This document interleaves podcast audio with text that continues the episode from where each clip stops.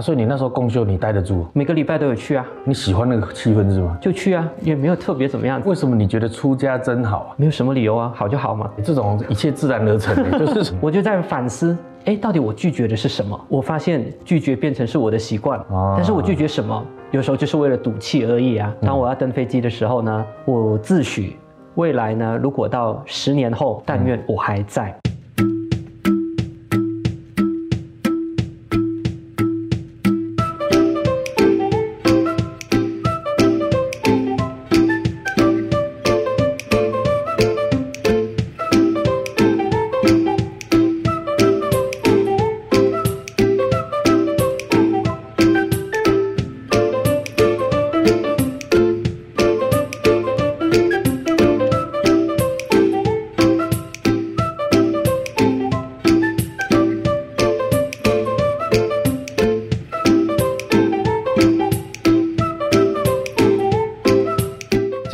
在这个学生时代就来山上参加了很多山上活动，然后这个不管是短期出家啦，哦，或者是来这个参加青年的活动，都会看到慧喜法师哦，非常笑容可掬的站在我们的这个云居楼的门口啦。哦，然后呢，我记得有一次我来受五戒菩萨戒结束之后呢，我也问了慧喜法师一些问题啊，我觉得慧喜法师是一个非常博学多闻的一个法师啦。哦，这个看不出来年纪这么轻就接触佛门的，听说二十一岁哦就来到了佛光山，那。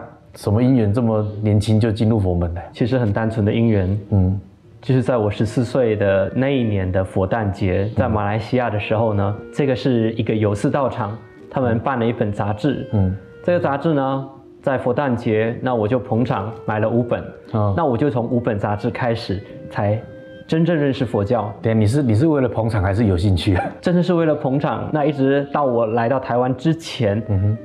都没有中断过啊！哦，他是多久出一本呢？三个月季刊。所以呢，你你从里面认识了一个你觉得完整的佛教吗？就从这样子去看到哦，原来佛教跟我们平常拜拜的时候所接触的佛教是不一样的。那就这样子，就从这些书报杂志来开始学佛。所以我一开始跟很多人可能先去道场啦，嗯，跟。走的路线完全不一样，不过这个很符合现在慧喜法师在山上的角色然后他一直以来就是对所有的书籍的收集啊，对所有历史的典故啦，对这个日期的记忆啦，非常非常的精准哈。可能出家前就有这样子的迹象了。不过就是说，认识佛教是一回事，但走入佛教是另外一回事哦。我觉得是很自然的一件事情。记得我在看其中的第三本，嗯，在看着看着看到他谈到的各种的佛教面相，我就觉得。出家真好，哎，我可以请教一下吗？为什么你觉得出家真好啊？出家没有什么理由啊，好就好嘛。就像人家问你结婚好不好，是跟不结婚好不好？嗯，可能这个东西也没有什么一个绝对。那当下其实我没有去想太多。OK，就是你说好就好了。OK，所以所以说，其实你从认识佛教、走入佛教，觉得出家很好。那我可以问一个问题，就是说佛教对你来说是什么？在你的生命里面，其实一种生活态度。也是一种生命的方向哦。那我没有把它看成是那一种，呃，过度我们所定位的那种宗教。我我觉得，我觉得慧西法师是一个这个虽然云淡风轻然后，但是这些东西我觉得好有目标的孩子啊。因为 因为其实我觉得我一路是糊里糊涂呢吼，又是坐标啊，又是方向，又是态度，这个算很有体悟了啦吼。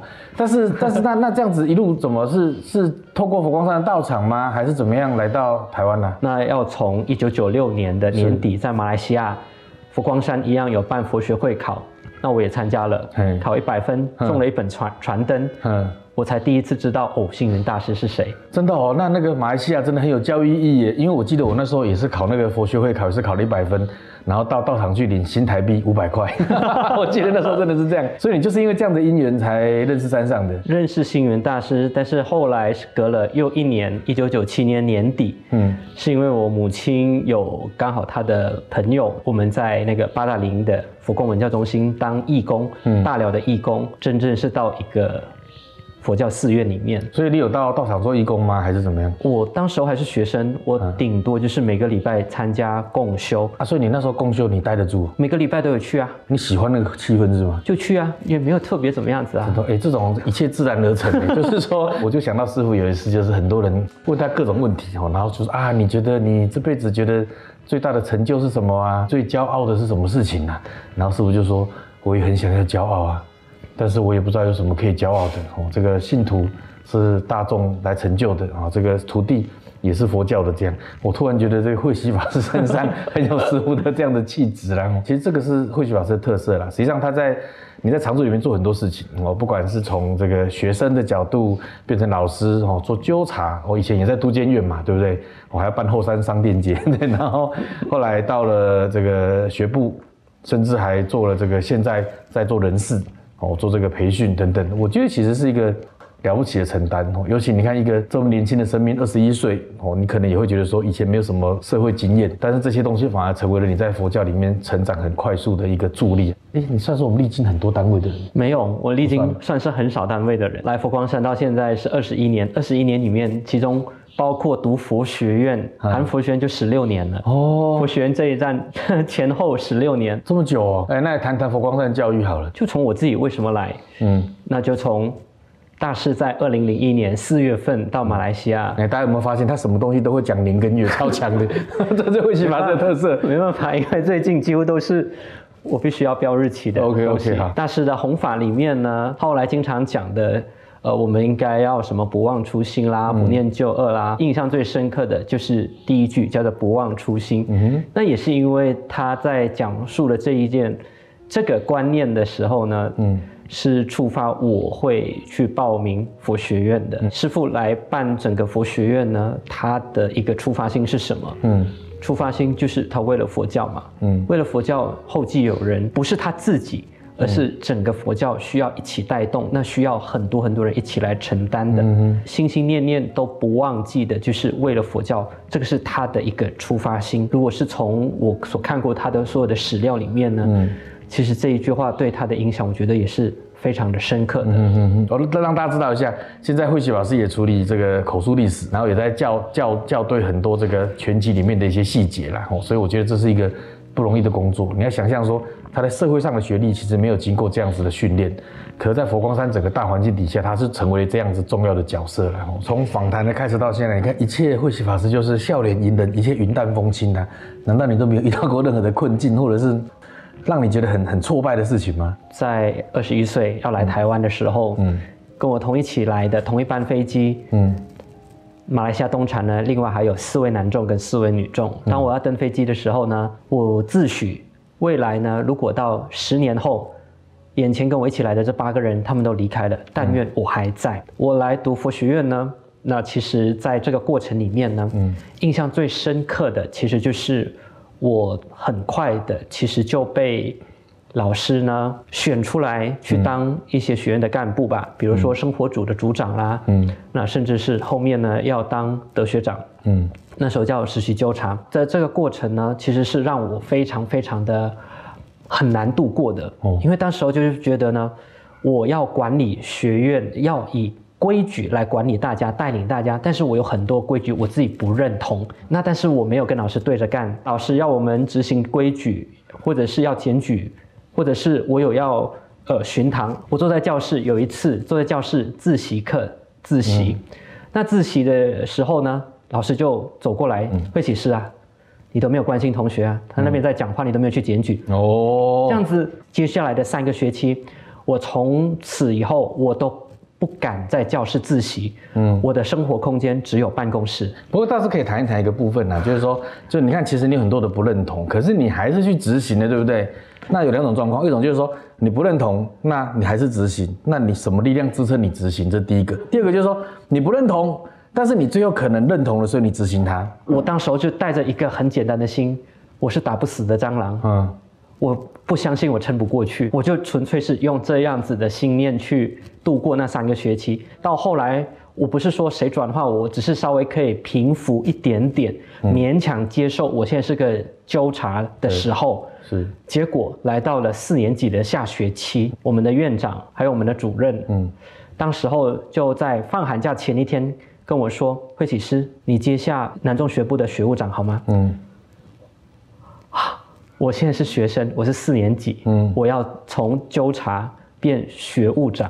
不过这有时候也是这样哦，佛光山的学习他就是逼所成退哦，有时候就是反正他就把你投到这个水池里面，你就拼命的游泳，这也是一种星云大师锻炼法啦。接下去就过了寒假开学，嗯，开学之后呢，那时候每一年呢，南中学部都去支援东禅寺的短期出家，就要开排我。我当时我是耍性子的，我就不要被开牌，我不去。嗯，所以当时开牌很多东西呢，我就是拒绝。嗯，拒绝到有一天呢，走在菩提路上面。嗯，当时候呢，就是刚才的那两位的主管的其中一位呢，就在路上呢，他只是讲了一句话。嗯，他就说啊，慧启师啊，你都常在拒绝哦，就是因为这一句话，我就在检讨，我在反思。触动到这件事情呢？对，触动到你，我就在反思。哎，到底我拒绝的是什么？所以你是有一个背后的原因，还是拒绝变成你的习气？你觉得？我发现拒绝变成是我的习惯。OK，反正就是先先拒绝再说。对，啊但是我拒绝什么？有时候就是为了赌气而已啊。哎，不过这很重要的觉察，其实要觉察习气这件事情，我觉得是很不容易的。但我比较可以接受，我担任学务长这个职务呢，哎，马上学院呢又。调整我的职务了。不过其实我觉得这也是丛林你很重要的锻炼。然后你看你这样云淡风轻的谈，那个时候不知道内心多晴天霹雳了。会啊，所以晴天霹雳到，其实我的工作的效率是每况愈下的。啊但是主管还算挺包容我。就说实际上我们谈到你自己的青年的生涯，对不对？谈到了似乎青年的一些片段的故事，谈一谈，就是说你给时下的青年的一些鼓励跟建议，好不好？可能我们很多时候。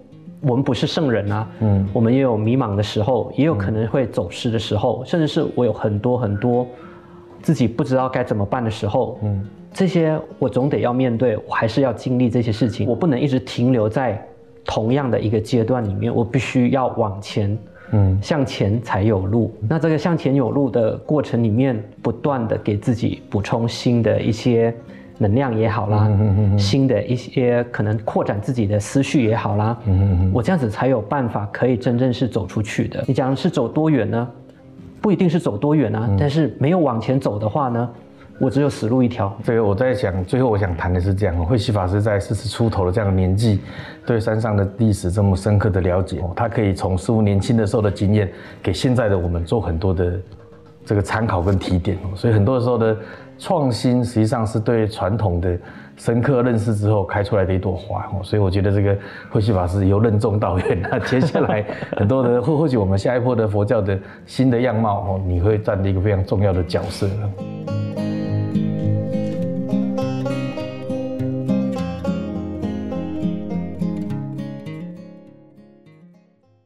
来到丛林，你想要遇见谁？